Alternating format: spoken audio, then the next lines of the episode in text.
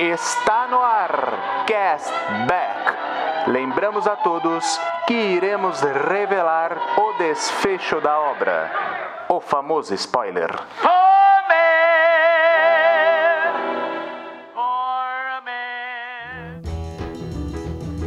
Olá, queridos cashbackers, sejam muito bem-vindos a mais um Cashback Hype. Eu sou Eduardo Schneider e hoje vamos falar de Clique. Olha aí, galera, mais um filme da Adam Sandler. Clique de 2006. E óbvio, eu nunca tô aqui sozinho, né? Tô aqui com os meus amigos de sempre. John Souza. Olá, olá pessoas, tudo bom? Já tô com meu controle na mão aqui, hein? Ô rapaz, esse controle é perigoso aí. É, só não vou apertar em nada. É, fica sentado que ele pode aparecer em lugares, né? É estranhos. perigoso, é perigoso. E com o nosso amigão, Rodrigo Poli. Fala, Castbacker, como vocês estão? Beleza? É, então, eu ia dizer até pro John aí, John, cuidado pra não perder o controle. Não, tá aqui na mão. Tá aqui na mão, vai da mão pro bolso, do bolso pra mão, só isso. Olha lá. É isso aí. Então, aumente o som, pegue o seu controle, dê o play no cashback e Oi, pessoal, tudo bem? Meu nome é Agatha Paulita, sou dubladora, inclusive dubladora do Chopper, que tá chegando no cinema com o filme One Piece Red. E se preparem, porque o hype vai começar.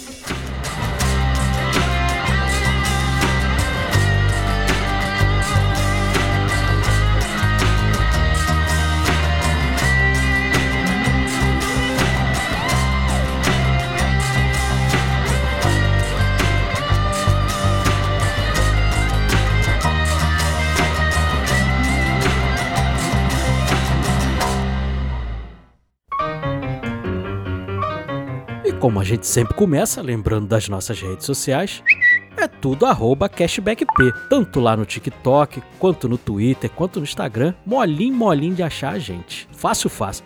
E lá no final, vocês também já sabem, a gente dá aquela notinha, né? E aí, o filme O Clique vai receber o selo Great Scott, se a média das notas for a partir de 8, ou Beef Tannen, se for abaixo de 8. Então fique esperando lá até o final, galera. Não tem bobeira não. Doing the mess around. Everybody doing the mess around. Ah, everybody was juice. You can bet your soul. They did the boogie woogie with a study roll. They mess around. They're doing the mess around.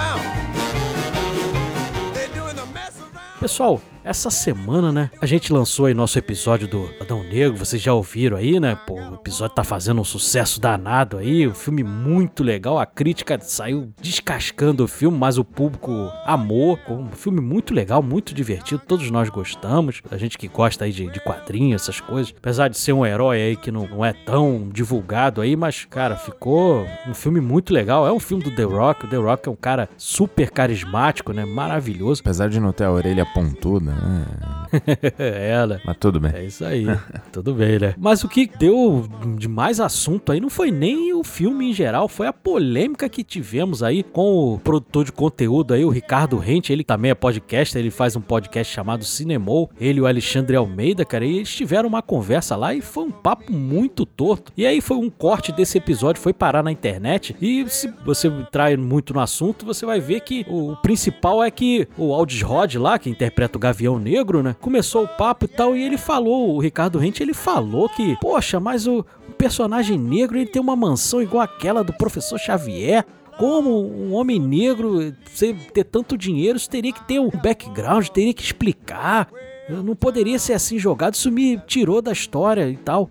Cara, coisa muito doida, né? E, pô, vocês ficaram sabendo dessa história? Fiquei sabendo através de vocês, inclusive, né? Que vocês mandaram lá no grupo, falou, putz, olha aqui e tal. E aí eu fui procurar pra ver o vídeo, né? Fui lá ver o vídeo e tal. E realmente eu tomei um susto quando eu vi o vídeo. Falei, cara, que loucura esse vídeo aqui que tá acontecendo. Depois ele fez um vídeo se explicando e tudo mais, mas, cara, não dá, né? Por mais que ele tivesse uma outra intenção naquilo que ele falou, mas ali ele já tá acaba que pratica o racismo de certa forma, né? Meio sem noção, né, cara? Você vê ali que é uma, uma construção ali de raciocínio que ele tem que é horrorosa, ainda mais quando ele começa a comparar o absurdo que é comparar com o professor Xavier. Ele fala assim, pô, o cara é tão rico como o professor Xavier, como se, tipo assim, fosse um absurdo, né? Um personagem dele, né, do, do Homem Gavião lá, ser tão rico quanto o professor Xavier. Tipo, nossa, como assim? Teria que ter todo, né? Tem que ter um pré-filme agora pra ele, tem que ter uma minissérie da HBO Max explicando de onde vem o dinheiro do Gavião Negro, cara. E o pior não foi nem ter todo esse embasamento, como o Edu falou, é no final ainda fala assim, e isso me tirou do filme. Quer dizer, isso realmente incomodou o cara, saca? Tirou ele do filme o problema do cara ter um, uma mansão e embaixo da mansão ter um, um, um avião lá, um, parece a, o Um avião Quinjet, dos né? É um X-Men. Quinjet, né? Um Quinjet. Parada surreal, cara, surreal. É, e ficou pior, John, porque em determinado momento ele comentou com o companheiro dele de bancada, ele falando assim: Eu até achei que aquela mansão era do Senhor Destino. Nossa, E pode aí crer. ficou pior ainda, cara, entendeu? Porque aí você fala, ah, tá, se fosse um homem branco, tá tudo certo, não É. precisava explicar, tá tudo bonito. E aí, cara, eu fiz, um, até comentei com vocês, eu fiz um paralelo lá com o Nick Fury, cara, porque o Nick Fury também foi trocado, né, a etnia dele, era um personagem branco nos quadrinhos, e depois passaram pra um personagem negro, inclusive até nos quadrinhos já passaram mesmo pro personagem ser, ter as feições do Samuel Jackson, mas anteriormente não era isso.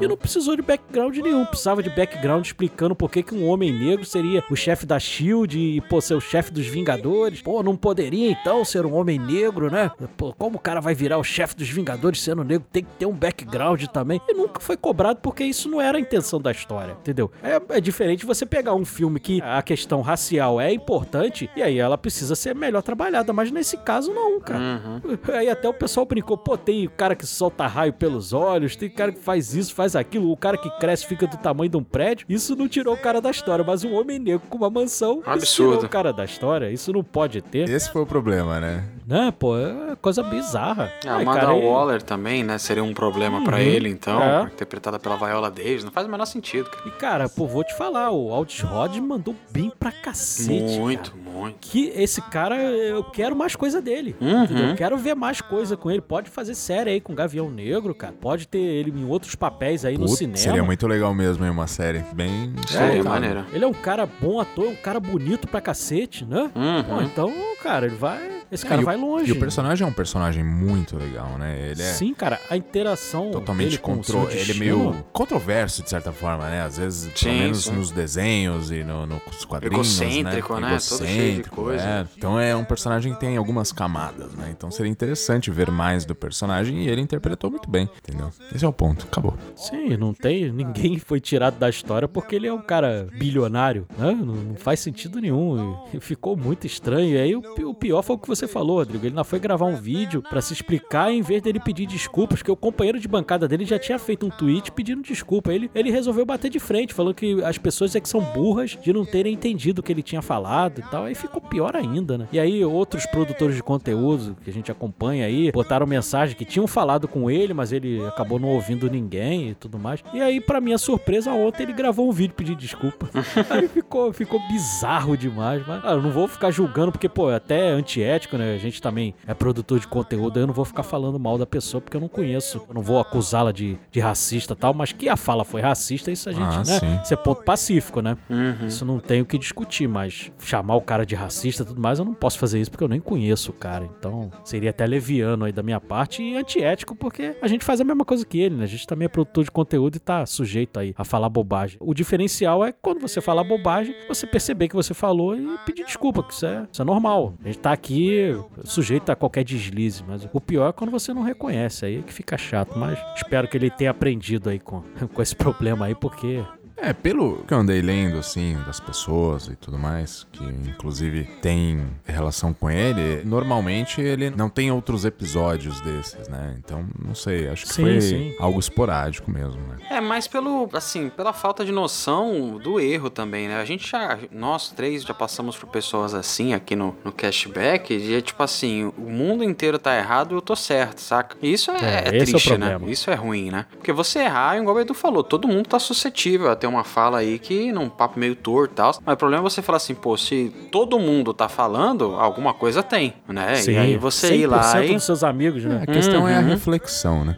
É, Exato. Tem que se fazer uma reflexão e beleza. Exatamente. Aí você bate no peito. E aí ele ainda postam no, no Twitter esse print eu vi dele falando assim: ah, fã da DC só causa burbúrio. Tipo assim, ainda zoando porque fã da DC que é o problema, tá ligado? Só os É. fãs da DC, que, pelo amor de Deus, cara. Teve mais coisa também, John. Ele falou que as pessoas estavam falando dele porque estavam com inveja, porque agora ele vai em tapete vermelho da Marvel, da DC e, É, não sei, e as cara, pessoas vou não vão. ser sincero, eu nem sabia quem era, irmão. Eu cheguei a comentar isso contigo. Falei, cara, eu já ouvi esse nome rente em algum lugar, mas assim, não conhecia não, velho. É, ele tem um canal já no YouTube já bem antigo, é um produtor de conteúdo antigo, ele tinha o canal 42 lá com o Jurandir Filho do Rapadura e do 99 Vidas. Então ele já é um cara cascudo já de internet, Uhum. né? Ele nem mora no Brasil, ele mora no Canadá já há bastante tempo já, mas ele deu essa, essa vacilada aí. Ele é um cara muito personalista também, é um cara de personalidade forte. E aí deu esse problema aí, mas espero que ele tenha refletido aí, tenha visto que o que ele falou não faz sentido algum, né? Sim, sim. Não precisa de explicação nenhuma, a gente não quer explicação sobre isso. A gente quer histórias boas, né? E, e no caso foi muito bem desenvolvido o personagem, isso que importa. Mas vamos pra clique, né, galera? Veio aqui pra falar de clique. Opa.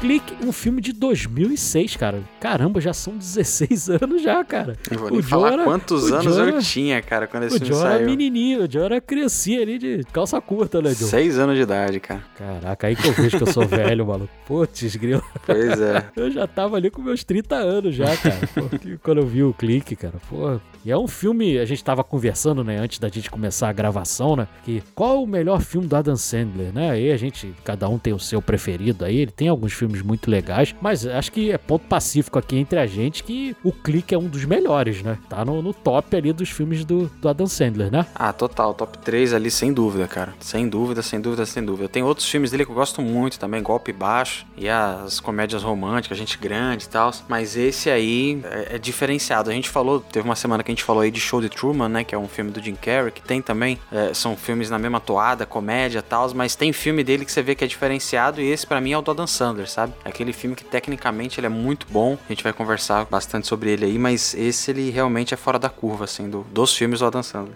É, tem a assinatura do Adam Sandler, né? Aquela, aquela comédia, aquele humor meio pastelão, mas eu acho que a, a mensagem do filme, ela é muito poderosa, né? Então, por mais que a gente tenha... É, é legal até esse contraponto ali, o alívio cômico ali, porque em dado momento, você, se você vai assistir pensando que você só vai rir de uma coisa bobinha, não é não, cara. Você vai entrar numa imersão aí e fazer uma reflexão na sua própria vida. É, então, eu tava até conversando isso com o Edu em off antes da gravação, que eu lembrava que esse filme era muito mais comédia do que ele realmente é, cara. Eu lembrava que era um filme de comédia do começo ao fim, mas na verdade eu vejo ele mais como um drama hoje do que necessariamente uma comédia. Porque a comédia é em alguns pontos, assim, muito precisos e muito bons, mas não é. O filme inteiro não se leva por isso. É um filme que se leva a sério em alguns momentos, né? Ele tem lá seus momentos galhofa lá, que a gente tá acostumado a ver em outros filmes do Adam Sandler, mas, cara, tem momentos ali bem dramáticos ali que você para pra pensar, inclusive, na sua própria vida, cara. Né? Você fala assim, caraca, eu já fiz isso que o personagem do Adam Sandler fez. A gente para muito pra pensar, assim. É, é um filme que nos faz parar pra pensar. Isso é muito bom pra, pra gente que gosta de cinema e pra gente que faz podcast, então. Vai ser um papo, assim, delicioso, porque tem muito a ver com, com o nosso cotidiano, com a nossa vida, né? É um filme lá produzido pela Happy Madison, né? Que é a empresa que ele criou aí. Vocês sabem por que, que o nome é Happy Madison? Não, não. Sabe, Rodrigão? Não sei não, Edu. Happy Madison por causa de- dos dois primeiros filmes dele. O primeiro é o Billy Madison, né? Ele tira o Madison dali. E o outro é o Rap Gilmore, que é aquele que aqui no Brasil ficou como um maluco no golfe. Né? um é de 95, outro é de 96. Ele pegou esses dois filmes e aí juntou os nomes ali e criou a, a Rap Madison. E é interessante porque aquele senhor que aparece ali com um taco de golfe ali é o pai dele, é o Stanley Sandler, que aparece ali. É muito interessante essa curiosidade aí. Muito legal. A gente já falou, filme muito legal e um dos melhores mesmo do Adam Sandler. E, é um filme dirigido por um cara que tá, faz muita coisa com ele, que é o Frank Coratti, né? Ele fez lá o Afinado no Amor, Rei da Água, que a gente tava até comentando, que é muito legal também. Juntos e Misturados. Ele fez muita coisa com o Adam Sandler. Então, o Adam Sandler tem muito disso, né? A gente já comentou isso lá no, no nosso episódio de Como Se Fosse a Primeira Vez, né? Que ele tem muito disso de trabalhar com a galera dele, né? Com os amigos dele ali tal. Muita gente até questiona, poxa, por que, que o Adam Sandler pô, não faz outros filmes, né? Mais sérios tal? Porque ele já demonstrou mostrou que ele é um bom ator, mas ele fica ali naquela zona de conforto dele, trabalhando com os amigos dele, ganhando dinheiro pra cacete, né? Tá tudo bem, né, cara? de Faz parceria com a Netflix ali, tá de É, boa. É, não, não tem que ser julgado. O cara trabalha do jeito que ele, que ele gosta. aí. E ele já mostrou que ele é um bom ator. Ele- No Jorge Brutas aí recente, ele, né, ele mostrou Uhum. que ele é um, um grande ator. E é um filme, apesar de ser comédia, é um filme da Dan Sandler, que a crítica aí não, não considera muito e tudo mais, mas é um filme que concorreu ao Oscar, pô. Ele concorreu ao Oscar lá de maquiagem e penteados lá no, no ano de 2007, né? O filme é de 2006. Mas, pô, infelizmente não tinha como ganhar, porque ele concorreu com o Labirinto do Fauno lá do, do Guillermo Del Uma Toro, que, pô, sacanagem, né, cara? Não tem que nem é um coitado. filme espetacular também. E aí você vê, o ano de 2006 tem coisa boa aí, né? Uhum. O Clique e o Labirinto do Fauno são, são filmes muito bons. Olha, mas só de ter sido indicado já, já é um prêmio, Já é eu acho, bacana, né? né? Já é É. muito É legal, né? E realmente as cenas que, né, que eles estão rejuvenescidos ou envelhecidos é muito boa, cara. O Adam Sandler no final ali do filme, quando ele tá, né? É aquela Uhum. coisa bem sutil assim, mas muito bem feita e muito crível, né? Você olha ali e você repara que, pô, não, tá envelhecido e tal. Aí tem as rugas, tá muito natural. Tá. Pra maquiagem, o que mais importa é isso, é você olhar e ser crível, né? Você olhar e falar, Uhum. não, realmente, parece que o Adam Sandler envelheceu 10 anos ali, 15 anos. A né? própria Então, mulher dele também é feita de uma forma muito natural, a forma que ela vai Sim, envelhecendo no filme. cabelo dela, né? Eles Uhum. colocam do- de uma forma muito legal e... E é um filme, né, sinopse dele bem simples, né? Um cara que trabalha ali numa empresa de engenharia e tudo mais, e é um cara voltado quase que 100% pro trabalho. Você já vê ali no começo da rotina dele, né, que ele, a maior preocupação dele é ter tempo pra fazer as coisas, porque ele quer progredir na empresa e tudo mais, e acaba deixando a família toda de lado ali. Você percebe, né, que o tempo inteiro os filhos querendo falar com ele, a esposa e tudo mais, e ele só preocupado em ter o tempo dele ali pro trabalho. E e a gente for olhar e fazer o paralelo com as nossas vidas, quem já não passou por isso, né? E você às vezes quer, quer subir na empresa, quer fazer alguma coisa, ou tá estudando pra caramba e acaba deixando todo mundo ali que tá à sua volta de lado ali. Você não convive com teus amigos, com a tua namorada, com a sua esposa, né? Acontece muito isso na vida isso. Eu vivo E isso nesse essa- momento, Edu. Exatamente É, né? nesse momento eu estou É. vivendo isso. É, porque teu- a gente sabe que tua rotina lá na, na rede TV é, é complicadíssima, né, É Rodrigo? uma Você Não correria. tem tempo nem pra, nem pra momento Leslie News, você tem tempo, né, Rodrigo? Não, não tenho mesmo. Eu só tenho aqui no, no, no podcast, cara. Cashback. É. É, o pessoal acha que é é de- sacanagem, mas é verdade. Precisa, né, cara? É, o momento né, cara. do teu relax de sentar é aqui no cashback, né, Rodrigo? Exatamente, exatamente. Por isso que eu falei pra vocês, gente. Cheguei, faltando 10 minutos pra gravação. Vou tomar uma ducha rapidinho já, né? Ainda bem que meus amigos aqui são compreensíveis, né? Esperaram tomar uma ducha pelo menos aqui pra eu acordar Nada, aqui e ficar tranquilo. relaxado pro episódio, pô, porque senão não dá. Ainda invento de fazer trabalho extra, eu tô ultimamente vivendo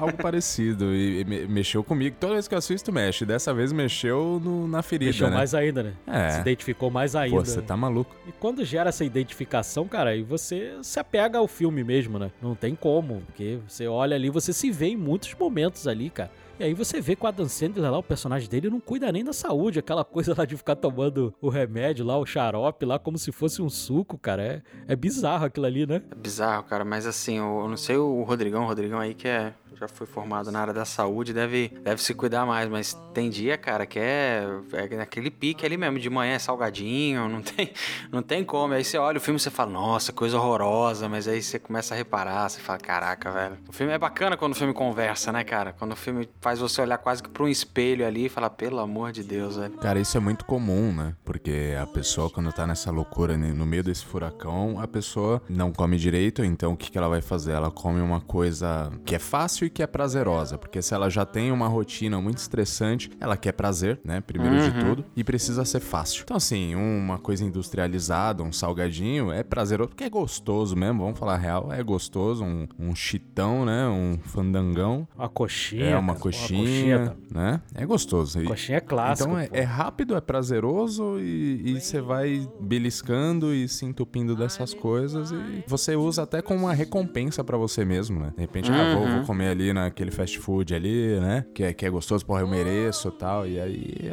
a, saúde Essa vai história mereço é muito legal. Todo mundo fala isso porque você tenta se enganar, né? Aí você mete essa, não, eu mereço, pô. Hoje, pô, meu dia foi uma merda. Eu mereço comer uma coxinha ali, comer um, né, um McDonald's ali, Tomar pô. Eu mereço.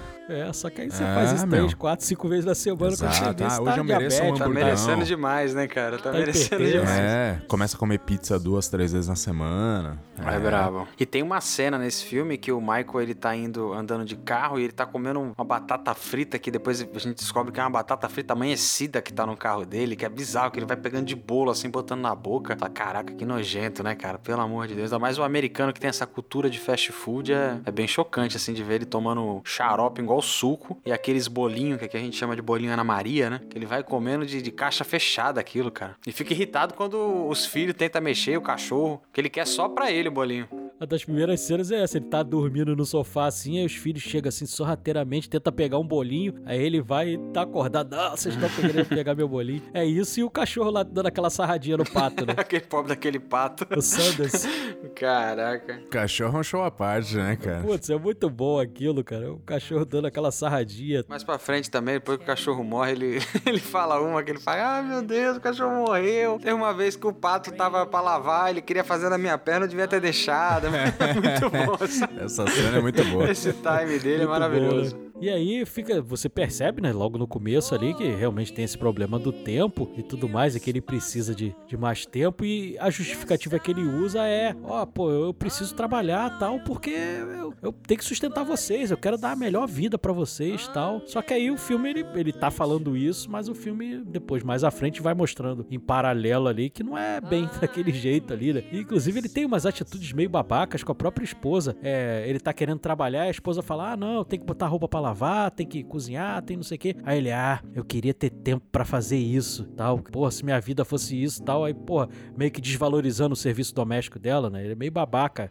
em alguns momentos ali. E aí, pô, eu até comentei isso com o John lá e eu falei, pô, esse filme envolve muita psicologia e tudo mais. Mas aí eu fui estudar mais um pouquinho mais pra, pra gente fazer o episódio aqui. Eu vi que, na verdade, não era nem muito da psicologia, não, era mais da neurolinguística. Porque a psicologia envolve mais as relações humanas tal, mas ali, cara, ele demonstra os sentimentos dele através da forma que ele se comunica. A gente vai ver isso depois quando ele já tá com o controle remoto ali, você vê muito, muito disso. Ele, então ele tem muito mais neurolinguística do que a própria psicologia, né? A neurolinguística é uma coisa um pouco mais ampla, né? Então, é, você vê, num filme do Adam Sandler, o cara tá discutindo neurolinguística, cara. O pessoal acha que, é- que o cara é besta, né? Que só porque ele é meio trapalhadão assim, o pessoal, ah, é um filme bobo e tal, mas tem muito estudo, né, cara? É um não roteiro, é o feito pessoal de não faz de maneira. sacanagem. É. É, e, e tem aquela coisa, como, como a gente falou, tem a coisa do, do elenco, né? Que é o elenco que, que sempre tá trabalhando com ele ali. E tem o magnífico Christopher Walken, né, galera? Cara, a cena dele é muito boa, né? Ele é todo meio. Ele é cheio de trejeitos, ele tá na parte do Beyond, né? Isso é muito bacana, que ele tá procurando as lojas, aí passa pela Best Buy, passa por algumas lojas clássicas americanas lá e tal. Ele encontra uma que é cama, banho e mais além, né? É Bed, Bath e, Beyond. Aí ele encontra uma salinha e tal, e é bacana porque esse mais além já brinca com a questão do além, né? Do, de ser algo espiritual, algo além no pós-vida e tal.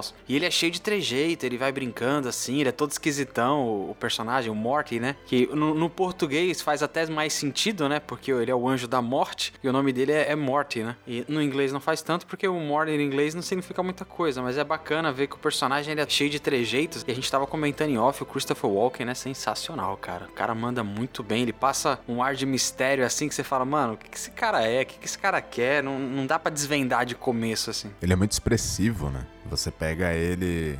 Ele tem, ele tem uma, uma postura forte, né? Em cena. É meio mórbido às É, vezes, né? E aí ele não precisa nem falar muito, que você já sabe o que, que ele tá querendo dizer, ou tudo que ele tá querendo transmitir no comportamento. E acho que vem muito daí também a questão da PNL que o Edu tava falando aí, né? Também, inclusive, desse personagem aí, né? A Uhum. forma como ele se comunica também. E em contrapartida, o Adam, o, o Michael, né? Que é o personagem do Adam Sandler, que é essa questão dele não controlar propriamente, né? Dele ser extremamente ansioso e dessa forma que ele não tem muito bem as relações humanas, ele só pensa no objetivo dele, enfim. É só pra quem não pegou aí, PNL é programação neurolinguística, né? Pra Isso. o pessoal não ficar muito confuso. É, aí. eu mesmo descobri essa noite, inclusive. É. não sabia, não. Não, mas é bem interessante, cara. É, Você é vê um muito isso, cara. autoconhecimento. Quer ver uma, uma parte que você vê muito isso, da forma que ele trata as pessoas, da forma que ele se comunica, John? E através da neurolinguística você percebe o sentimento dele? A forma que ele lida com aquela empregada dele que fica, faz aquela brincadeira de que ela quer fazer xixi. Uhum, mas uhum. o jeito que ele a trata, você vê que ele não trata a mulher bem. Sim. Entendeu? Ele tem tem um jeito muito ruim. O próprio jeito que ele trata a esposa também. Apesar de você perceber que ele gosta da esposa, mas ele não a trata bem, cara. Ele não, entendeu? Ele não tá sendo um bom marido. Tem o garoto da loja também. Acho que o garoto da loja é o que mais entra em choque do antes e depois, né? Porque antes ele vai conversar com o garoto, aí ele. Você vê que o cara fica brincando com ele e tal. Ah, eu não trabalho aqui, só tô procurando amigo e tal. Aí ele finge que vai dar um soco no cara, de nada. Você vê que ele já tá no, sabe, estressadão. E no final do filme, depois de todo o arco a gente vai comentar aqui, ele já abraça o garoto, fala: Você quer um amigo? Eu sou seu amigo agora. Que ele já começa uma parada bem mais, mais tranquila, né? E eu acho que é o maior demonstração, além da família dele, né? É a maior demonstração disso que você tá falando, da forma como ele tratava no começo do filme pra forma como ele começa a tratar agora. Aliás, poderia ter uma cena pós-créditos dele com esse novo amigo dele, assim, ele curtindo... Jogando um truco, né? É, Jogando um baralho. uma Curtindo um assim, churrasco na casa dele, assim, com a família tal, ele ali e tal, aparecendo. Ia ser legal. E num filme do Adam Sandler não poderia faltar Rob Schneider, né? o príncipe Rabibo, cara. Putz, é uma das partes mais engraçadas do filme. Que é logo no começo, né? É muito engraçada aquela cena com o Rabibo. Vocês gostam? Muito, muito. Nossa. Demais. O, o, o Hasselhoff tá sensacional. O que, que é isso, cara? Ele faz um, um chefe canastrão e você vê que na reunião ele tá, tipo, empurrando tudo pro Adam Sandler, sabe? Empurrando tudo pro Michael. Fala, não, Ele vai aí. nada, cara. Você Aí- percebe, né? Mas só que as- o, o, o príncipe, ele chega num ponto que é a única coisa que o personagem do David Hasselhoff sabe, que é sacanagem. Aí ele fala, não, então tira essa cachoeira aqui, põe um buraco, porque tem que sair a água das minas, tem que ir pra algum lugar. Tá aqui o buraco, é isso aqui, é isso aqui, tá ótimo. Beleza, Michael, cuida disso aí. Você vê que a, a língua ele conhece. Quer enganar os outros. Mas depois o engraçado é que ele quer usar essa mesma tática com os japoneses aí dá merda, né? Não dá certo, é. Os japoneses que né, querem outra coisa ali. É, é- é muito interessante ali. E aí, pô, o David Hasselhoff, cara, vou te falar. Eu escuto o nome dele agora, não tem mais como não associar lá o, o Guardião da Galáxia, né? Não tem mais como, cara. Que tem até na cena lá pós-crédito lá do Guardião da Galáxia que o Hasselhoff aparece cantando, né? Uhum. É muito legal ali. Ele que é da minha época aí de garoto fazia o Super Máquina, né? Uma série famosíssima Nossa, aí. clássico, Fez né? Baywatch também, não fez? O SOS Fez Malibu. Baywatch, fez Baywatch, SOS Malibu aqui no Brasil, que fez muito sucesso também, né? Por causa do- dos maiôs das meninas lá, né?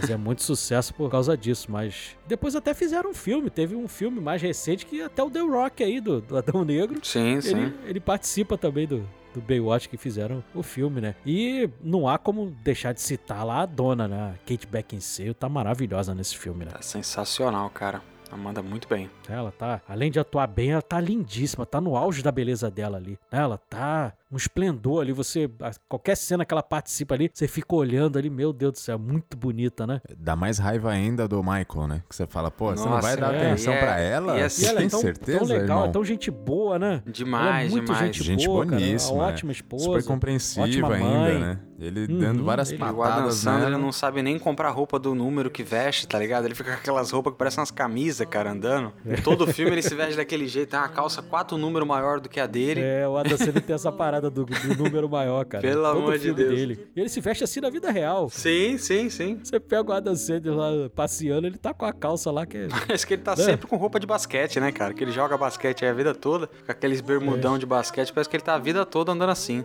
Outro, outro personagem também muito legal, a Janine, né? A amiga da, da dona lá, a Jennifer Coolidge, tá fazendo muito sucesso aí, White Lotus, mas que a gente vai lembrar aí, a gente que, né, cultura pop, como a mãe do Stifler, né? Não tem como né, não lembrar esse personagem aí icônico aí da cultura pop, né? E ela tá muito engraçada, o personagem dela é muito bom, né? Aquela coisa de, pô, ela sempre traiu o- os maridos com, com o irmão deles, cara. Isso é, é, pô, é de chorar de rir essa parte. Nossa, e ela, o personagem dela é muito bem escrito, porque ela começou, eu fui reassistir o filme e ela começou a falar uns negócios que eu tava vendo nas pessoas que, sabe que você vai conhecendo na vida, você fala, mano, tem gente que é exatamente assim. Ela começa nos papos, tipo, ai, todos os meus três maridos me abandonaram emocionalmente. Ele fala, você dormiu com o irmão dele, sabe? Você, não foi que eles te abandonaram emocionalmente, você traiu os caras, velho. Aí fica culpando todo mundo, aí fica o coelhinho e não sei o que. Aí até a cena que ele descobre que dá pra não só colocar as pessoas no mudo, mas você consegue ver aquele picture in picture, né? Você põe Aquilo é uma viagem, velho. segunda ele tela, bota né? um joguinho, né? E eu não sei como é que ele não faz isso o filme inteiro depois, né, cara? Porque eu colocaria o filme inteiro, irmão. Deixaria passando uma série, um filme ali, um jogo, qualquer coisa, enquanto tô conversando com as pessoas, cara. Tipo uma segunda tela na vida real. É muito É bom. muito boa essa cena.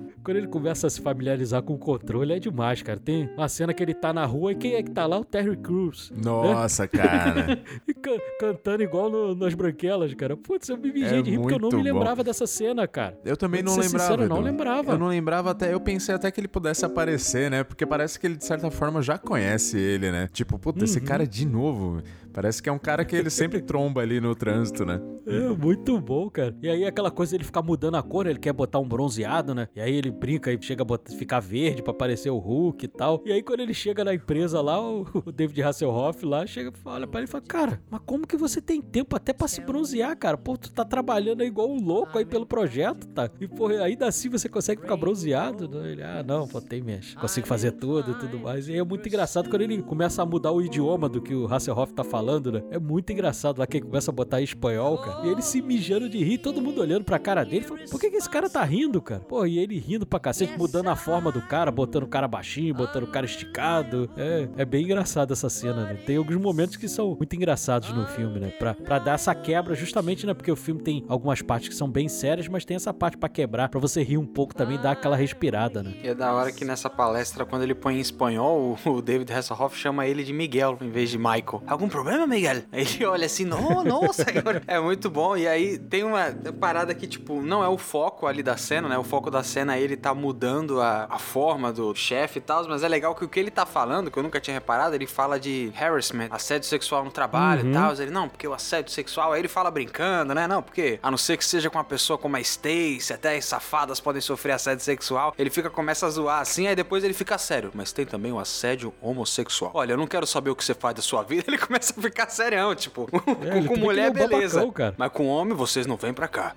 um papo assim que ele fala que você vai É o papo tonto Muito pra caramba. louco, muito louco. E ele é o filho da mãe, você vê que ele não manja porra nenhuma do Nada, serviço, nada. cara. Não, o Adam Sandler que resolve tudo ali, cara. Aquela cena com os japoneses também é muito boa, que ele consegue ouvir, né? Bota a tradução lá e consegue ouvir o que os caras estão falando. E aí, quando chega na mesa, volta pra mesa, os caras estão esculachando, né? Uhum. Porra, esses imbecis aí, vamos pro TGI Fridays, né? E comer e tudo Preferia mais. pegar uma katana e cortar o meu próprio pinto pra não ter Covid. É. Eu falo, meu Deus do céu, o que é isso? E aí ele consegue pegar tudo, aí quando senta na mesa, não, não, realmente tá tudo errado aqui. Aí rasga a porra do projeto. Vamos começar isso aqui do zero, eu não quero perder a conta de vocês tal. Vamos fazer isso, fazer aquilo, porque, pô, eu já percebi, vocês querem ganhar dinheiro, né? Então vamos fazer uma coisa aí pra ganhar dinheiro. Vamos botar aí mais, mais quartos e não sei o quê, vamos tirar isso daqui e tudo mais. E aí os caras, não. E aí ainda fala no final, né? E no final a gente termina lá comendo, não, no TGI Fridays. Aí os caras, ô, porra, é isso aí mesmo que eu quero. muito bom. E aquele tiozinho que fala isso é uma figura também, né, cara? É. É uma E aí me figura. lembrou muito daquele filme do Mel Gibson, né? Do que as mulheres gostam, né? Que ele usava isso também para Porque ele conseguia ouvir o pensamento das mulheres e usava isso em favor dele, né? Me lembrou muito essa parte também do filme do Mel Gibson, né? É bem interessante que ele usava a favor dele essas coisas. Você comentou do, do questão do chefe, o Edu, é bacana porque no meio, lá no começo do filme, né, a esposa dele, a dona, pergunta, pô, quando é que você vai parar de trabalhar tanto assim? Aí ele fala, olha amor, eu vou trabalhar, quando trabalhar bastante, eu vou virar sócio, aí um contrato um idiota como eu pra fazer meu trabalho e fico com você. Você vê que esse é, é o plano de carreira porque é o mesmo do chefe dele, né? O chefe dele trabalhou bastante, construiu uma empresa, aí pagou um idiota pra trabalhar, porque ele mesmo não trabalha em nada, né? Ele fica analisando o pé das secretárias dele lá. Putz, Aquela cena é bizarra. Ele com um suéter em volta do pescoço, vendo assim, não, eh, na verdade a Stacy tem o pé mais bonito. E ele mesmo não trabalha em nada, cara. Ele contrata o Michael pra ficar lá se matando, se ferrando, desgraçando a própria saúde, deixando de ficar feriados com a família só pra, pra trabalhar e sempre com aquela, com aquela isca, né, do sonho. Não, você vai ser sócio, você vai... No ramo do direito tem muito disso, cara, porque você tem associados e sócio, né, dentro da, dos escritórios. Então você Sim, sim. fica jogando essa isca. Não, você tem potencial pra ser sócio e tal. E aí a pessoa fica a vida inteira naquilo. Quando já tá 20, que a empresa já dobrou o lucro que ia ter, né, em cima das costas do cara, e vai dar esse mérito aí que pra empresa já nem importa mais e pra ele também não. Me lembrou muito meu pai lá quando tava queria comprar alguma coisa. Não, na volta a gente compra. Isso, nessa essa pegada. volta nunca Essa chegava, né? volta aí tava te dando uma volta, isso sim. E aí, aproveitar que a gente tá falando de pai aí, a gente tem que destacar o Ted, né? O pai do, do personagem lá do Michael, cara. O Henry Winkler tá fantástico também. Eu gosto muito do personagem dele. É um dos personagens chaves ali do filme. Ele e a mãe. Ele é o nosso esmaga-átomo original aí do filme do Adão Negro, né? Ele aparece rapidinho ali e tal, falando pro, pro esmaga-átomo, o garotinho lá. Obedecer o Gavião Negro, mas aquele tá sensacional, cara. Ele tem um, ele é muito cari, ele é muito simpático, né? Ele fica fazendo a mágica lá e você já simpatiza muito fácil com ele, porque você vê que é aquele vô que gosta de estar ali sentado com os netos e tal. Ele fica sempre naquilo ali, enquanto ele fica no, no telefone, o Michael fica no telefone o tempo todo naquele feriado de 4 de julho, é até maneiro quando ele vai perseguir as crianças com a bombinha lá. Essa cena é sensacional, mas você simpatiza muito fácil com ele. O que acontece lá na frente, você se emociona também pra caramba. Nossa, cara. dá uma Surreal. dó, né, cara? Você olha Nossa, aquela cena Porque ali. ele já você- tá debilitado, já, É. nossa, cara. E aí já gera uma outra discussão. Que talvez o John nem, nem passe muito por isso, porque o pai do John é jovem ainda, né? O pai do John é um cara Uhum, jovem. Mas sim. eu e o Rodrigo, né? Meu pai já é até falecido, mas o pai do Rodrigo um pouco mais velho. É, a geração deles, né, Rodrigo? O que, que era um bom pai? É o provedor, né? É o cara que trabalha, trabalha, trabalha pra poder botar dinheiro dentro de casa, pra pagar o estudo, botar comida e tudo mais. Esse é o bom pai. Mas às vezes ele esquece da outra parte também, que é a parte afetiva, né? A parte afetiva é tão importante quanto prover as coisas que a criança precisa. A criança precisa de alguém próximo ali, alguém carinhoso com ela, né? Que, que passe os Atenção, né? ensinamentos. Atenção. E você vê muito, isso o Ted é um pai assim, é um pai muito amoroso. Só que, infelizmente, o Ted, ele não é tão bem sucedido financeiramente. E isso o Adam Sandler não tem o respeito que deveria ter pelo pai por causa disso. Você repara isso lá naquela cena, quando ele volta no controle remoto, aquela cena é chave pro filme. Aquela cena lá do acampamento, aquela cena mostrando lá e tudo mais, e aí você vê que ele tinha vergonha porque eles, né, o pessoal lá que tava acampando do lado, pô, o pessoal com mais grana e ele, pô, não tinha tanta grana e tudo mais, você via que tinha alguma coisa ali que o incomodava. Aí você repara aquela fala lá que a gente já, já falou que ele fala: "Não, eu tô trabalhando porque eu quero dar um futuro pra vocês" e tudo mais. Na verdade, você percebe que na- ele queria progredir financeiramente porque ele não queria ser igual ao pai dele, né?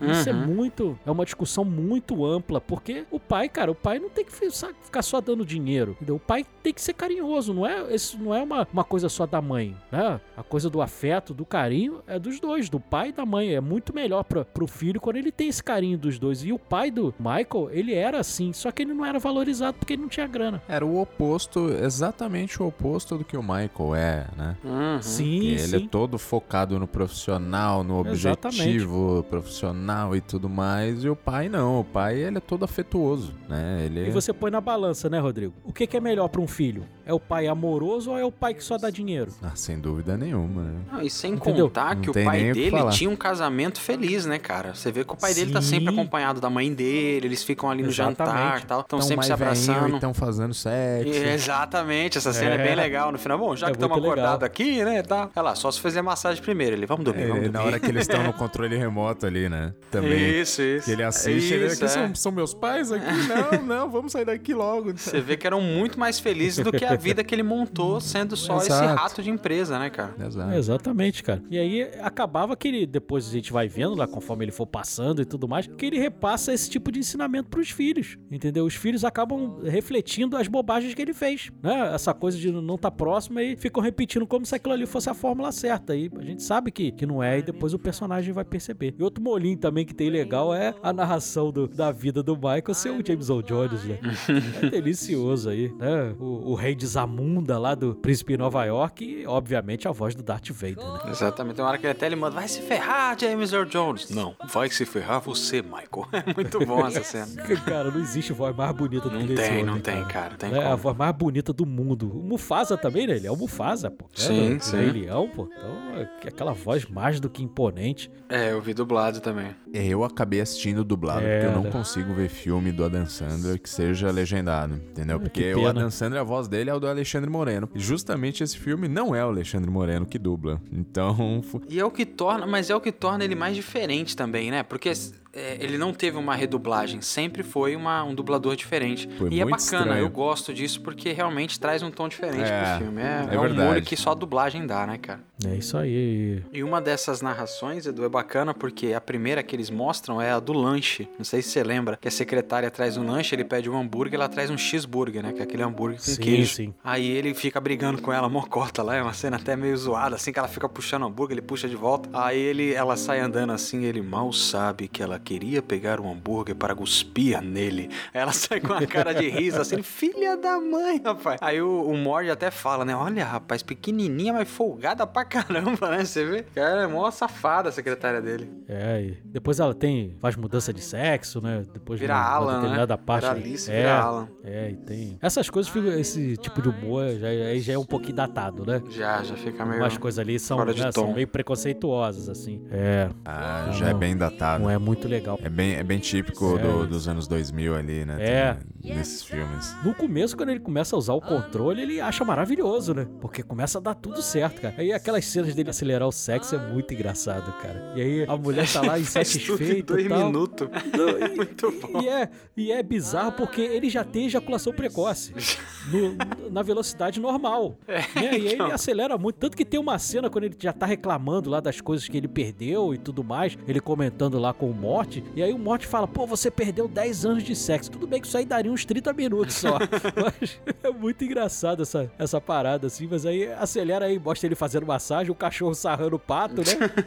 E, e aí tudo acelerado. E essa coisa também da neurolinguística, o, o, John, essa coisa dele viver ali em piloto automático, também é muito da neurolinguística também, cara. Entendeu? Ele demonstra ali, aquilo ali realmente é uma metáfora, tal, é um filme e tudo mais, mas quantas vezes também a pessoa não vive em piloto automático? Cara, eu me reconheci mais nisso do que eu queria, Edu. Na hora que ele, É- é ele terrível, explica cara, isso. isso. muito bem, porque ele mostra na mesa, ele fala, "Pô, quem, quem que é esse aí que tá? Ele fala assim, é você no piloto automático. Na verdade, todo mundo tem seus momentos de piloto automático. A única diferença é que o controle você consegue decidir quando é que você vai estar e quando é que você não tá. Mas todo mundo tem um momento que fica. Isso é, é- é muito real, cara. E isso afeta ali as relações familiares, cara. As relações de amizade e tudo mais. Você é aquele famoso, você está ali, mas você não está ali. Exato. tá pensando em Uhum. outras coisas, né? Você tá pensando em milhões de coisas. Você tá ali com a sua família, no almoço de família, você tá pensando no trabalho, nas coisas que você tem que fazer e tudo mais, ou em outras coisas também. É, é uma coisa muito complicada ali. É a coisa mesmo da neurolinguística. Você, pelo teu corpo, pelo teu gestual ali, pela tua fala, você demonstra todos os teus sentimentos. É, então, e, e outro ponto aí da, da PNL também é essa questão de que o cérebro é o funcionamento do cérebro, né? Ela- a PNL fala muito sobre isso. E que o cérebro, muitas vezes, ele quer guardar energia, entendeu? Então, por isso que às vezes você fica até nesse piloto automático, assim, só deixando a vida acontecer naturalmente, né? Tô quase citando aqui a- o grupo de pagode. Mas é, é bem isso. de- Eu o cérebro, quero ele quer... ver você chorar. É, exatamente. Então, assim, ele quer guardar energia, né? E, e aí você tem que aprender a controlar isso, né? Pra que, não, peraí, nesse momento eu preciso estar presente aqui, preciso ter essas relações e não guardar energia, ficar boiando, né? E tudo mais. Então tem essa questão também. É, e é muito bonito como ele repara que, na verdade, quando ele pula as discussões, ele tá perdendo momentos muito importantes da vida dele, né? Porque às vezes, ah, a discussão, Putz, vou pular é isso chave, aqui. Isso é chave, John. Mas assim, ele tá perdendo, cara, momento. Ele acaba perdendo o casamento dele por conta disso, tá ligado? Porque ele Sim. sempre. Ele perdeu todas as discussões que ele tinha com a mulher dele. Então, essa cena é, é muito simbólica também. E que são coisas que são importantes pra vida, né? Exato. Porque é- não adianta você só querer o objetivo. Eu acho que a coisa, um dos ensinamentos mais legais desse filme é que assim, muito importante também é a caminhada, né? Muito mais até do Sim. que o objetivo, do que você chegar lá Uhum. no topo da montanha. Então, assim, é importante você ter as partes ruins, tudo isso faz parte do aprendizado, da experiência, da vivência, né? Porque tudo faz parte da caminhada. A parte boa, quando você se dá bem, quando você não se dá bem. E ele só queria. Tem essa questão da ansiedade, dele já querer resolver as coisas logo também, né? Então, tudo faz parte aí. É, é, é exatamente isso, cara. É exatamente isso. A tua jornada não é só feita de coisas boas, cara. Às vezes você passa por algumas coisas ruins que te transformam. É, e acho que na Te maioria das torna uma vezes. pessoa Edu, melhor. na maioria das vezes é, são coisas que não são tão legais mesmo que a gente passa, né? Exatamente. São poucas as- os momentos que são, nossa, maravilhosos, assim, que você fala, é, deu tudo muito certo, né? Na maioria das vezes coisa. a gente tá lutando aí. E outra coisa que quando a gente lembra, gente se emociona e chega a chorar. Por isso que a gente se associa muito com as coisas que acontecem nesse filme. É coisas que a gente trata como rotina e que a gente trata como coisa chata, por ser rotina. Mas que quando a gente perde essa rotina, que a gente achava chata em determinado momento da nossa vida, você fica lembrando daqueles momentos e fala, cara, eu não valorizei e aqueles momentos eram Dá maravilhosos. valor, né, Te dá cara? valor, né? Entendeu? O momento que você tá sentado com a tua família, você tá almoçando ali, você fala, pô, tô com esse pessoal aqui, quero estar com os meus amigos na rua e tudo mais. E não, cara, aqueles momentos são maravilhosos e você só percebe depois que você perde. Uhum. Isso é, É. feito do filme de forma Isso é simbólica pega. com os filhos, né, cara? Com a- Isso. o crescimento que ele pede, ele pega o filho pequeno, depois vai pra adolescência, depois já adulto no casamento e tal. E até o, o banho que ele tomava antes, que pra mim, esse era o, eu queria esse, esse controle só pra isso, cara. Pra mim, o momento que você acorda, você toma banho, toma café ir pro trabalho, eu, eu queria pular esse momento, todo momento da minha vida.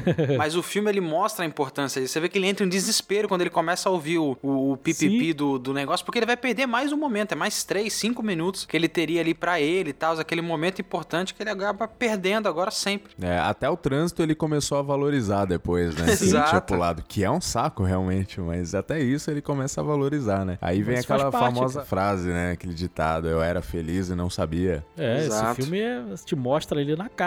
E tem alguns simbolismos, algumas coisas que acontecem ali que, que demonstram também esse sentimento do, do personagem também, que é a casa na árvore, né? Que ele ficou ali, já tinha passado 10 anos ali, que ele tinha acelerado o tempo. E até aquele momento ainda não estava pronta a casa da árvore que ele prometeu de fazer no final de semana pros filhos. E a coisa da moedinha com o pai, né? Que é uma das coisas que mais me corta o coração. cara. Nossa, essa cena te destrói muito. Essa cena cara, me fez muito. chorar, assim, copiosamente, porque é muito triste e é muito cruel o que ele faz com o pai, cara. E ele tava em piloto automático naquele momento, né? Tava, tava, é bizarro. É A- muito a cena, cruel. ela já é comovente quando ele sabe, quando ele recebe a notícia, né? Que o filho dele fala, não, senta aqui e tal. Aí ele pega aquela garrafa da água da, da voz, né? Que ele até zoa no gente grande, água da voz e tal. E aí ele fala, o vovô morreu. Aí ele começa a chorar, é muito emotiva aquela cena, não tem nem muita trilha sonora ali. Você vê que é só ele chorando e se arrependendo. Você vê que tem peso ali no, na cara dele. E aí ele fala, pô, eu quero ir pro último. Aí ele vai pro, pro, pra lápide do pai dele e ele aperta no controle pra ir no momento da morte do pai. Aí o Morty fala, você não vai conseguir ir pra lá porque você nem tava lá, tá ligado? E, e já é um chute no saco isso. É, Aí isso ele é fala, não, pesado, então, cara. então leva Isso pra, é- pro último momento que eu vi ele. Aí te destrói de vez, cara. É bizarro, cara. É, é muito foi bem muito construído. naquele momento. E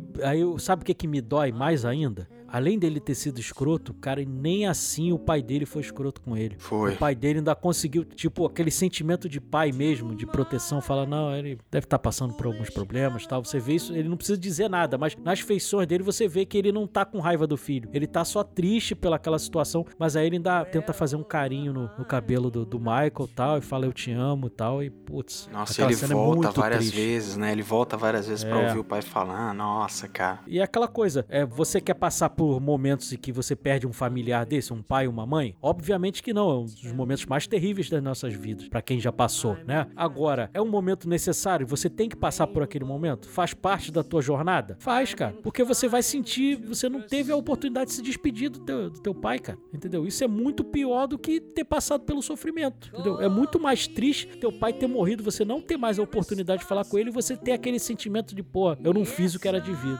né? Eu não fui legal com meu pai, entendeu? Porque aí não volta mais, meu. Não tem mais como. A gente não tem um controle igual o do filme. É, passou, passou. Já era, entendeu? E o filme mostra muito isso. A metáfora do controle é, é sensacional desse filme. Ele discute muita coisa legal, apesar de ter as cenas hilárias lá do, dele peidando na cara do David Hasselhoff. Nossa, que cena chutando- maravilhosa, cara. O ou chutando o ele saco dá. do Bill. e, e a cena que ele conhece o Bill, uma das cenas mais engraçadas do filme, né? Porque o Bill tá com aquela sunguinha ridícula dele, né? Que ele o filme inteiro tá com aquela sunguinha aí vai cumprimentar. Ah, eu sou o Bill. Ah, eu sou o Michael Spindle.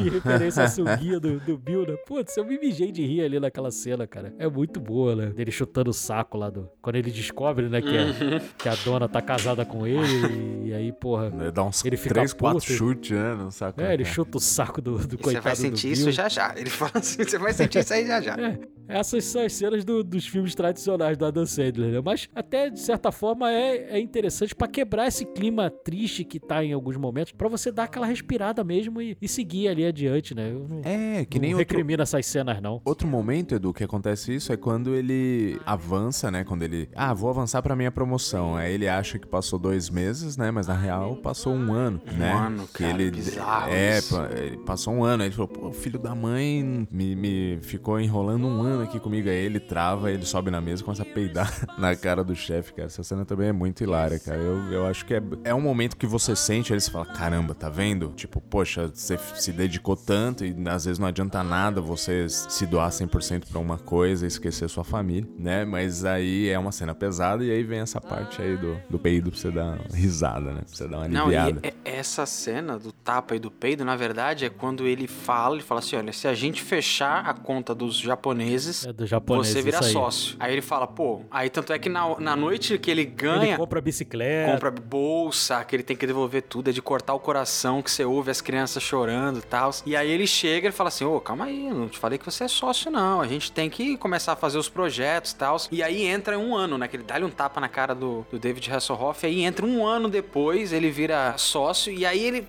você, não, agora você também pode virar, além de sócio, você tem a chance de virar presidente um dia da empresa. E aí a Pita, ele vira 10 anos depois, ele vira presidente. CEO, né? Só porque o cara que tava no, na vaga se matou. Porque se o cara não tivesse se matado, ele nem isso ia virar. É. Tá ligado? E aí naquele estado ele já tá, né, todo gordo e tal, porque ele se alimenta mal pra caramba. É a cena, pra mim, é uma das cenas que mais me tirou do filme, na verdade, que eu não lembrava que o CGI era tão ruim, assim, porque a cabeça dele fica dançando quase que no, no corpo do dublê, é bem bizarrinho. É, essa, é, quando ele tá gordo é bem ruim mesmo. É a pior parte ali, né? Ali me tirou um pouco. Tirou, tirou, ali. não, ficou, ficou estranho. Tirou um pouco, Depois, quando ele tá de roupa e tal, é, fica melhorzinho, mas ele ali ficou Uhum. meio fora de contexto. Ficou bem bizarro. E ele acaba perdendo tudo, né? Acaba perdendo o que ele tem de mais precioso ali. E aí o- ele pensava alguma coisa pros filhos e aí os filhos estão de outra forma e tal. E ele né, se arrepende de não ter passado esse tempo com eles e, e começa a ver as falhas dele nos filhos, entendeu? Isso é Exato, que machuca exato. muito ele. Que ele olha pro filho e fala, cara, meu filho tá cometendo os mesmos erros que eu cometia, cara. Entendeu? Então é bem, é bem pesado ali. E isso também é bem real pra quem é pai aí, pra quem é mãe. Também você olha ali, não, não tem como. Você imagina algumas coisas pro teu filho, pra tua filha, mas, cara, é um outro ser humano, entendeu? É um outro ser humano e ele vai agir da forma que ele bem entender. Então, você não tem controle sobre isso. Não tem, não tem como você fazer tudo do jeito que você quer. E, o filme mostra isso. A forma que o filme mais demonstra isso é depois do casamento, né? Que ele vê que a vida dele ali, o que ele montou, tá uma bagunça, o filho tá se casando, ele nem sabe quem é a noiva tal, ele tá completamente desconecto da família dele. Ele tem um ataque cardíaco quando ele vê que a, a filha dele chama o Bill de pai, né? Aí ele meio que fala: Caraca, o cara é mais presente, né? O cara é mais. Virou mais pai do que eu, que tô sempre focado no trabalho. E aí lá no hospital, ele fala: Olha, a gente precisa ir embora, tá? Os filhos dele, né? A gente precisa ir embora, você precisa descansar e eu preciso pegar o avião pra ir e tal. Ele cancela a lua de mel por conta de uma reunião de trabalho. Aí ele fala: Meu, você não vai fazer isso. Não, Ele pai. em desespero. É, minha esposa entende, ela me ama e tal. E aí ele viu, igual ele tava passando lá, que a mulher dele amava ele, entendia, mas tem uma hora que tem limite, né? E aí ele entra em desespero, que é a hora que ele começa, que é a cena, o pique de, de emoção do filme é aquilo, né, cara? Ele na chuva ali, correndo atrás ali. Nossa, essa cena é. quase morrendo já. Ele já tá bem no futuro ali, né? Uhum. Porque aqueles equipamentos que tá, ele tava ligado ali é o que tava, né, dando a energia vital pra ele. Se ele saísse daquele equipamento ali, ele ia acabar morrendo. E naquela cena é interessante porque aparece o diretor do filme. O É, você Corati ali, o médico Ah, ali, é, o é médico o que depois ele faz. lá, né? É, o médico que toma injeção ali, ele é o diretor do filme. É verdade, é verdade. E essa cena é bem triste mesmo. Nossa, e mesmo assim você tem um, um pedacinho de Adam um Sandler alívio ali, cômico. que é quando É. ele olha pro Bill e fala, Bill, aqui, ó, você, ó, e dá o dedo no meio dedo do pra meio. usar você, É valeu. muito engraçado. E aí, ele, aí ele fala, não, não, não, não. Aí faz o sinal assim de positivo, né? Não, pô, você foi, porra, bom pra cacete, né? Você É, o cara É. fez tudo- Foi o pai presente certo. que ele não foi, né, cara? Sim, Exatamente, sim, cuidou cara. bem da família dele, né? Coisa que ele Uhum. não fez. Sim, sim. É. Essa cena é. E aí entra o, o envelopinho, né? O envelope não, o guardanapo que ele fez. Você ainda vai me amar amanhã de manhã. É muito. Nossa, Sim, isso sim. aí. cara, aí você Isso aí, desmonta, né? aí, aí eu chorei também. É, isso aí outra é parte Não tem como, cara. Não tem como. Isso deixa a gente, né, Com o coração pequenininho ali, cara. totalmente cena com nó ali. na garganta ali. E acabou que ali, né? Ele passou por tudo aquilo ali e era um sonho.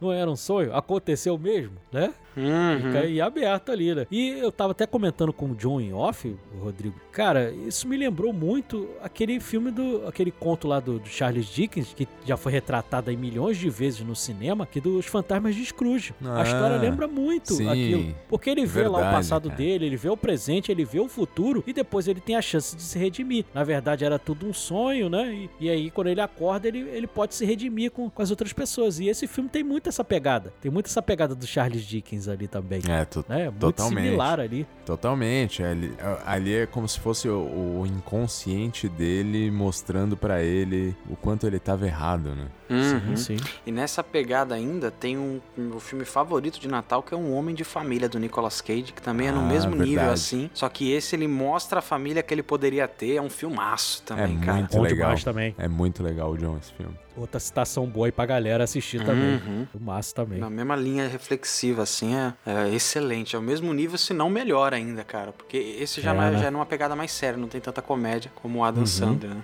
É, ele até tem um humor, mas é um humor mais Sim, na sim, medida, mais- assim, uma coisa isso, mais, mais polida. É. mais sutil, mas é bacana. E aí a hora que ele acorda é sensacional, né? Primeiro, eu não sei vocês, mas eu sinto um alívio gigante no peito quando ele acorda naquela cama, cara. ah, demais. Você fala, nossa, era só Um um... alívio igual o passou. personagem tá sentindo, né? Exato, Demais. exato. Aí ele abraça o cara esquisito lá que fica olhando os outros dormir e fala assim: Não, mas eu fiquei olhando você dormindo aí e tal. Aí ele abraça o cara, você é seu amigo agora, você. Aí ele joga o cara na cama, o cara todo emocionado, O brincando com cara o fica todo travesseiro. feliz, é mó barato. Aí ele sai, é aquela coisa, você começa a reparar e a gostar mais das coisas que você tinha antes e odiava, né? Porque ele chega e fala, ai, Sim. meu carro de bosta de classe média tá aqui, que alegria. Aí ele pega o carro dele e entra, vai visitar o- os pais dele, né? Beija os pais dele, é muito bacana, cara. E aí, pô, finalmente vai sair a viagem com a família, né? Exato. Não, pô, nada mais importa. Agora eu vou viajar com vocês e tudo mais. E, e aí, É, ele dá uma. ele fica. Ele dá uma cheirada fica de onda, né? Parece que ele tá ali trabalhando. Pô, peraí, vocês estão me atrapalhando Sim, aqui. sim. Eu tô fazendo Ele o projeto das nossa, dos nossos acampamentos aqui, caramba. É bem legal É bem isso. bonita a cena, É né? bonito. Cara, é clichê ali, mas, pô, é É. barato. Você tá no clima já. Pô, você já tá, tá comprado ali Tá naquele entregue. momento. Cabe Tá perfeitamente. comprado. É, não tem, não tem o que discutir ali. É, é, termina da forma que tinha que terminar mesmo. Não teria como terminar um filme da Dan Sandler e terminar triste, né? Tem que terminar pra cima do jeito que terminou ali. Pra mim tá ótimo. Ele tem as discussões muito boas,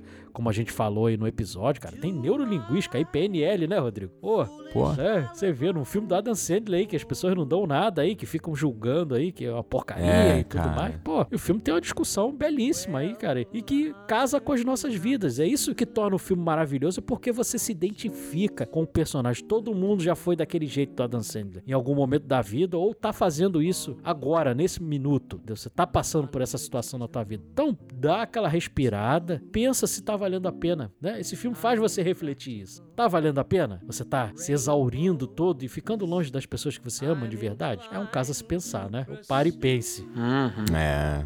Grande questão desse filme é o equilíbrio, né? É o equilíbrio Exato, em tudo. né? exato. Inclusive das coisas boas e ruins na tua Exato. jornada. Você precisa passar pelas duas pra crescer, né? Não é, a vida não é feita só de momentos felizes. Você tem que passar pelos difíceis também pra você aprender. Às vezes só apanhando, as pessoas não têm ó, costume dizer isso, pô, a gente só só aprende na porrada. Tem gente Né? que é assim, né?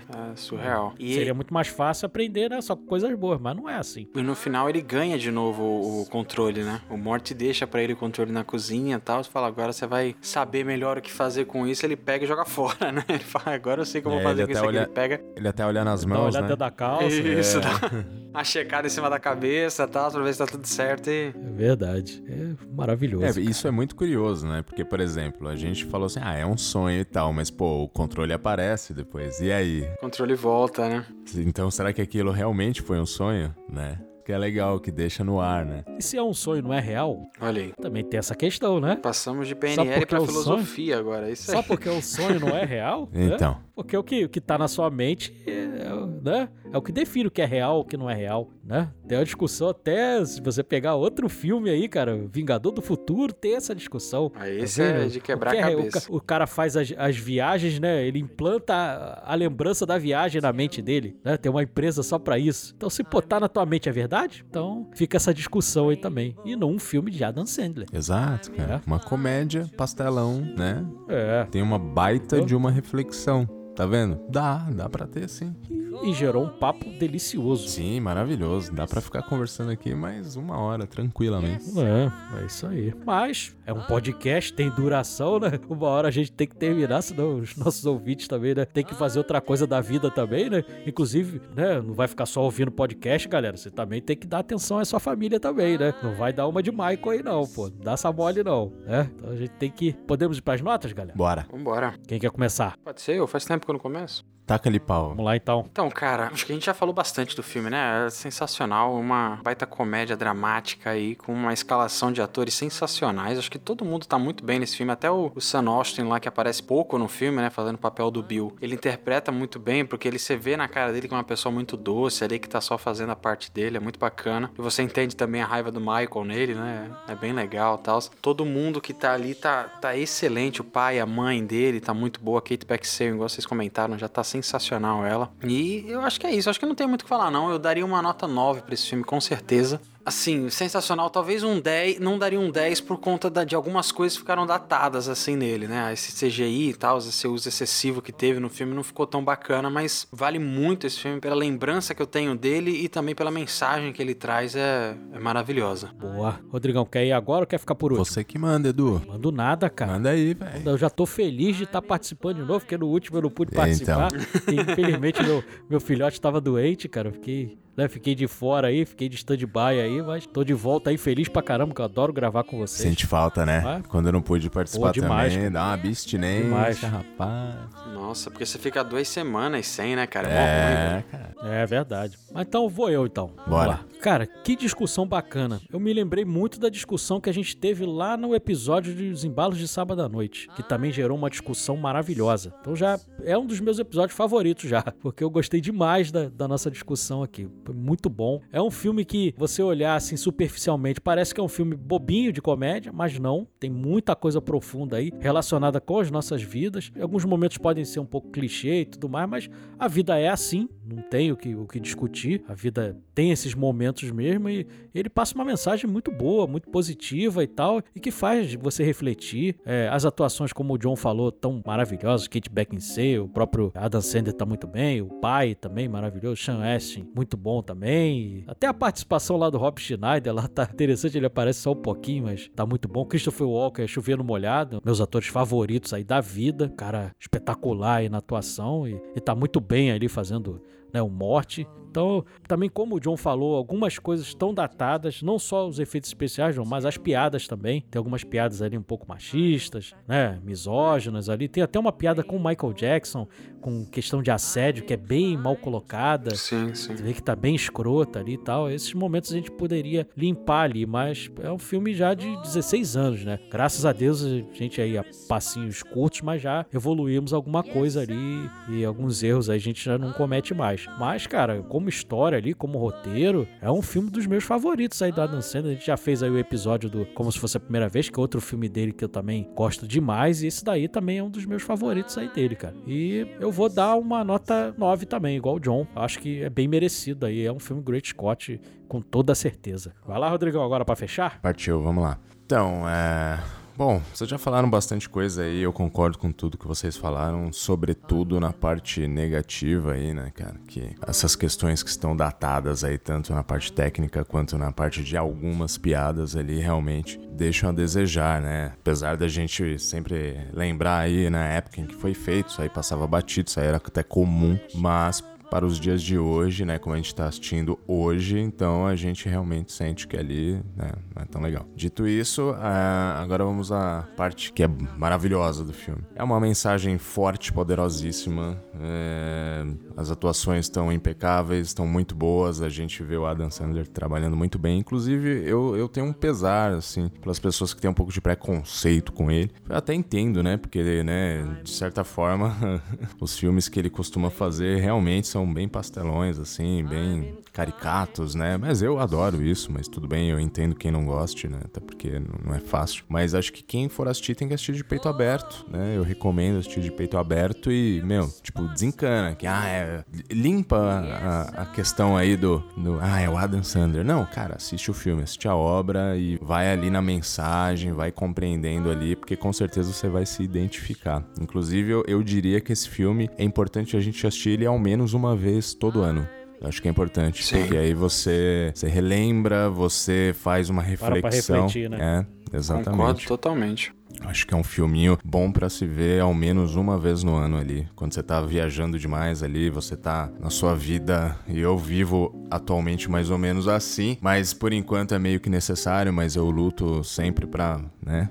Fazer uma a outra parte ali não, não chegar a ser um Michael, assim, da vida, né? Então a gente trabalha, rala pra caramba, mas a gente tem que também dar atenção pra nossa saúde, pra para as pessoas que estão ao nosso entorno, para quem a gente ama. E vice, vice-versa também, né? A gente não pode só ficar em casa também curtindo a família, que senão a gente não evolui em outras partes, né? Então, acho que é... Equilíbrio. Exato. A palavra aqui é equilíbrio. E é isso que a gente tem que que levar. E vamos nessa, vamos assistir uma vez no ano. Vai ter uma vez no ano vai ter um episódio sobre clique no cashback. Mentira, tô brincando. Mas então eu vou dar minha nota 9 também. Não tem como, tem que ser, cara. Pô, rapaz. Olha aí. E aí fica fácil a média, né? Todo mundo deu nota igual. Clique de Adam Sandler de 2006 ficou com média 9. E sendo média 9, obviamente, é um filme selo Great Scott. Great Scott!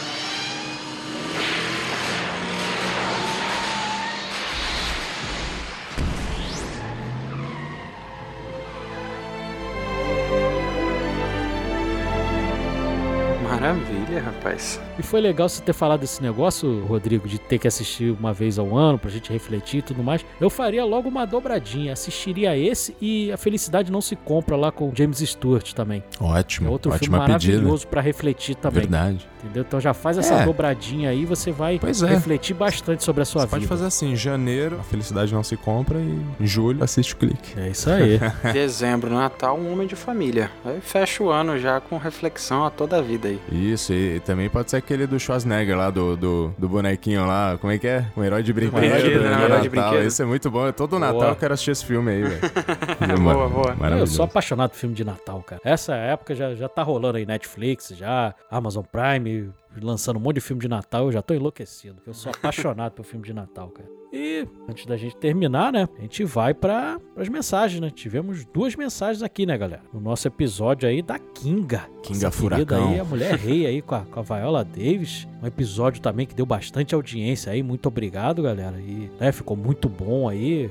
Um episódio mais curtinho, né? Uma duração um pouco mais curta do que a gente costuma fazer, mas que a gente conseguiu falar bastante do filme e coisas bem interessantes. E aí tivemos duas mensagens. Eu vou ler uma aqui e a outra eu vou deixar aí com vocês. A primeira mensagem aqui foi do nosso amigo aí de sempre aí, o Sérgio Luiz Quiminazo. Outro sócio atleta aí do Cashback aí, tá sempre com a gente aí, quase sócio morador aí do, do Cashback, né? E ele mandou assim pra gente. Okoye versus Nanisca, o combate do século. Koye lá do, do Pantera Negra, aquela Dora Milaje, a gente até falou isso no episódio, que né, as Dora Milaje são inspiradas na, nas Agode, né? Então, esse combate aí seria. Seria interessante mesmo, interessante. né? Pensando bem, Eu hein? não- Ia ser muito legal mesmo. Eu não sei nem o que eu apostaria, não. É, cara. Eu fico aí em cima do muro. É, de repente o, o desempate aí vai no Vibrânio, né, Joe? É, não tem muito o que fazer. Se a Dora Mirage não tivesse Vibranium, t- talvez desse um embate legal. Agora ela com, com a estaca de Não dá pra fazer muita coisa, né, cara? Boa. É isso aí. Quem quer ler a próxima mensagem? Manda bala aí, John. A próxima mensagem é do nosso amigo Patrick, que já teve aqui nos dois episódios do Batman, né? No The Batman e Batman Cavaleiro Doutor das Estranho Trevas. também. Lá do, do Doutor Estranho também, verdade. Lá do canal tradicional. Ele manda aqui que filmaço. Apesar de ter alguns defeitinhos, ele é um filme muito importante. Com certeza usarei ele como inspiração. Então, show de bola aí. Patrick mandando mensagem. Realmente, ele, ele nesse ponto, assim, que é o, foi um dos pontos principais da Viola Davis, que era ser uma inspiração, ela realmente conseguiu fazer isso, né, cara? O Rodrigo chegou a mencionar no episódio a questão da, da Pequena Sereia, do amigo dele. A, a filhinha dele viu o, o trailer do, da Pequena Sereia e ficou maravilhada. E, Isso. Né, É, o olhinho brilhando, cara. Ele falou, cara, você tinha que ver o olhinho dela brilhando. cara, o quanto isso é importante. É, O quanto isso é importante. O quanto o Pantera Negra é importante. O quanto Shang-Chi é importante, né? sim. Enquanto o namoro vai ser importante também, agora no próximo filme do, do Pantera Negra. Cara, é muito bacana você ter, né, outros personagens aí de outras etnias pra você se inspirar. É muito bonito isso e realmente o que o Patrick falou faz muito sentido. É, é um filme inspirador. Uhum. Principalmente quando a gente olha toda a parte técnica também, né? A dificuldade que foi Sim. pra gravar esse filme que a gente comentou lá no episódio. É, realmente é um, um, um marco aí. E é um filme muito bom. Sim, É sim. um filme muito bom e vale muito ser visto aí pela galera. Demais. E antes da gente ir embora, vocês também já sabem, né? O pessoal aí que tá sempre aí com a gente já sabe. A gente fala sempre das nossas redes sociais aí no final também. É tudo arroba cashbackp, esse pezinho aí de podcast. Obviamente lá no TikTok, lá no Instagram, no Twitter, né? Você consegue encontrar a gente fácil lá e a gente tá sempre dialogando com a galera lá. Você mande mensagem lá, você pode ter certeza que a gente vai responder. Pode demorar um pouquinho, né? A gente de repente tá fazendo uma outra coisa, mas você pode ter certeza que a gente vai te responder lá com todo carinho e vai ficar muito agradecido. A gente não vai dar uma de Michael, né, Edu? A gente vai responder, a gente dá atenção. a gente dá atenção pessoas. ali. A gente não vai acelerar a tua mensagem. Não vai pegar o controle remoto, não vai dar. Exato. Agora que eu que Não vai entendi. responder no piloto automático. Não, a gente vai responder com o coração e com todo carinho. Pode ter certeza. Exatamente. E a gente gosta muito dessa interação, inclusive. Ô, rapaz, isso é uma Pô, das coisas mais legais. combustível aqui do Castback. Nossa, com certeza. Boa. Fechamos, galera? É isso. Nos encontramos na próxima quinta-feira, galera. Valeu! Falou! Hasta luego.